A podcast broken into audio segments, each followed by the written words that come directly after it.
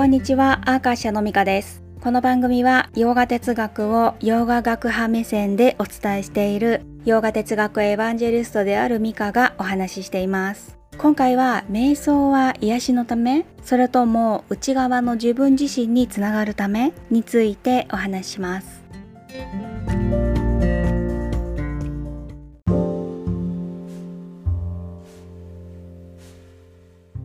瞑想が必要だなって気づく最初のモチベーションは頭の中のおしゃべりをおとなしくさせることだったりしませんか？こうなんじゃないかああなんじゃないかが加速して自分を責める気持ちだったり周りに対して苦々しく思う思考だったりそんなマインドの暴走を止めたいっていうことは日々ありますよね。そこからさらに欲しい効果としてだったら大きく2種類あるかなって思っていてその一つが癒しの目的ヒーリングです。そしてもう一つが内側の自分自身につながること。これにはひらめきやインスピレーションを得るっていうことも含まれます。そんな効果別で見た瞑想にはやっぱりやり方に違いがあって癒しを目的とした手法だと誘導瞑想がほとんどで本質的な自分につながることを目的とした手法だと集中することが求められます。とはいえあまりに心身ともに疲れているような場合には集中を要する瞑想は難しいかもしれません。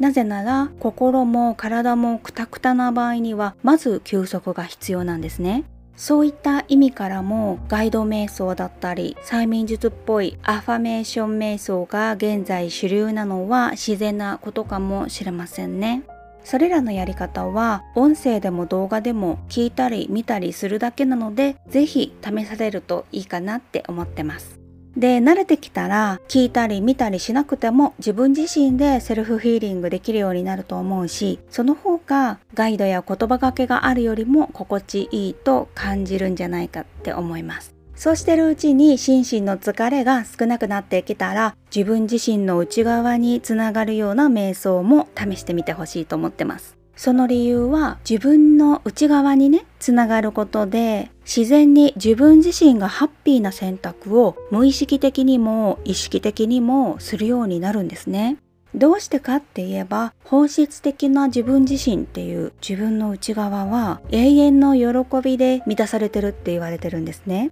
頭で考えてこうした方がいいっていう選択じゃなくある意味心のままに自然に任せるなら納得できる結果にもつながっていくんですね。ただこの心っていうものの取り扱いが難しくって本当の自分自身の内側につながるためには思考とか感情とか気分をすごくおとなしくさせる必要があってそれには集中が求められるんですね。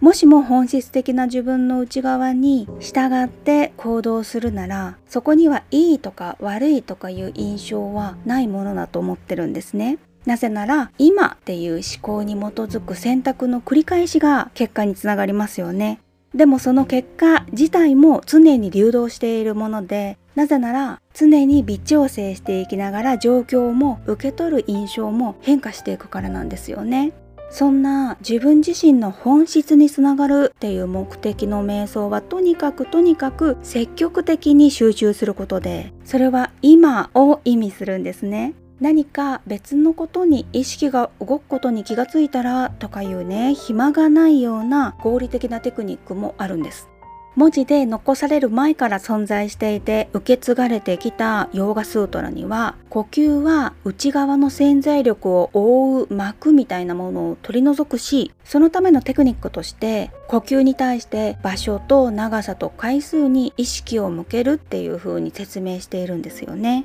でもマインドの状態によっては呼吸という目に見えないものに対する集中が難しい時もありますよね。それだったら体という触ることも見ることもできる対象を使いながらも呼吸を取り扱うっていうオプションもあるんですね。体ありきなのがヨガじゃなくって呼吸ありきなのがヨガ哲学が言うヨガの練習です。とはいえ体にもいろいろな機能があるから体を使うんだったらそういった機能も考慮しながら練習します身体機能的には骨格筋の使い方だし生理機能的には消化や代謝や排泄を考慮するんですねそんな風に包括的にフィジカル、フィジオロジカル、サイコロジカルな側面からサポートするのが哲学に基づく実践なんです。今回は瞑想には効果別に大きく2つの方向性に分かれるよっていうことと積極的に集中することについての哲学から見たテクニックと体を使った練習の哲学から見たコンセプトについてざっくりとお話ししました。それではまたお会いしましょう。ミカでした。